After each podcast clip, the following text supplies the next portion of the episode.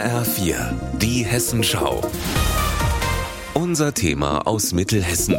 Mit Benjamin Müller. Guten Tag. In Kraft-Solms im Land-Dill-Kreis eskaliert gerade ein Nachbarschaftsstreit. Es geht um die Weinscheune zum Traumstöffchen. Ein kleines Weinlokal mitten im Ortskern in einer alten Scheune. Dazu ein kleiner Innenhof, der liegt direkt an der Rückseite des Nachbarhauses.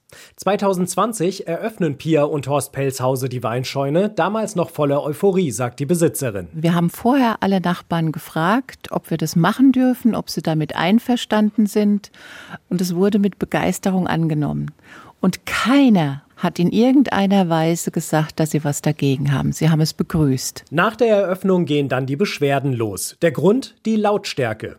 In der Weinscheune finden zwei bis dreimal im Monat Konzerte oder kulturelle Veranstaltungen statt, auch draußen im Innenhof. Ja, und dann hat sich das immer zugespitzt, immer mehr, die ganze Situation. Und dann ist das ausgeartet eben dann durch Nachbarschaftsstreit, durch Lautstärke, immer Polizei hier. Irgendwann schaltet die Nachbarin einen Anwalt ein, der den zuständigen Land-Dill-Kreis auf die Probleme hinweist. Kurze Zeit später teilen sie Familie Pelzhause mit, dass in der Weinscheune keine Konzerte mehr stattfinden dürfen, da das nicht dem Bauantrag entspricht.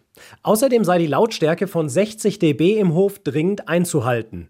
Zusätzlich müssten im Hof zwei Parkplätze freigehalten werden, das stehe in der Baugenehmigung und es sei ein Abstand von drei Metern zu den Nachbarhäusern einzuhalten. Was wir vor allen Dingen uns gewünscht hätten, wäre eine klare Definition, was wir jetzt noch machen können. Wir haben nur noch Nein, Nein, Nein gehört, aber keine Möglichkeiten. Weil sie unsicher sind, was noch erlaubt ist, hat die Familie die Weinscheune erstmal geschlossen. Das bedeutet natürlich wirtschaftliche Einbußen.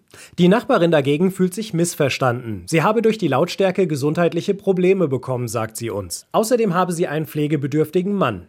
Dass sie die Situation so belaste, sei vor der Eröffnung nicht absehbar gewesen. In Facebook-Gruppen wird sie an den Pranger gestellt, teilweise beleidigt und beschimpft. Auch das macht ihr zu schaffen. Die Situation belastet beide Seiten, sagt auch Pia Pelzhause. Es beherrscht einen. Die ganze Lebensqualität leidet darunter, weil man sich nicht mehr bewegen kann, man fühlt sich nicht frei, man fühlt sich beobachtet. Die Fronten sind verhärtet, beide Seiten haben Anwälte eingeschaltet. Ob eine Lösung gefunden wird, ist offen. Benjamin Müller, Kraft Solms.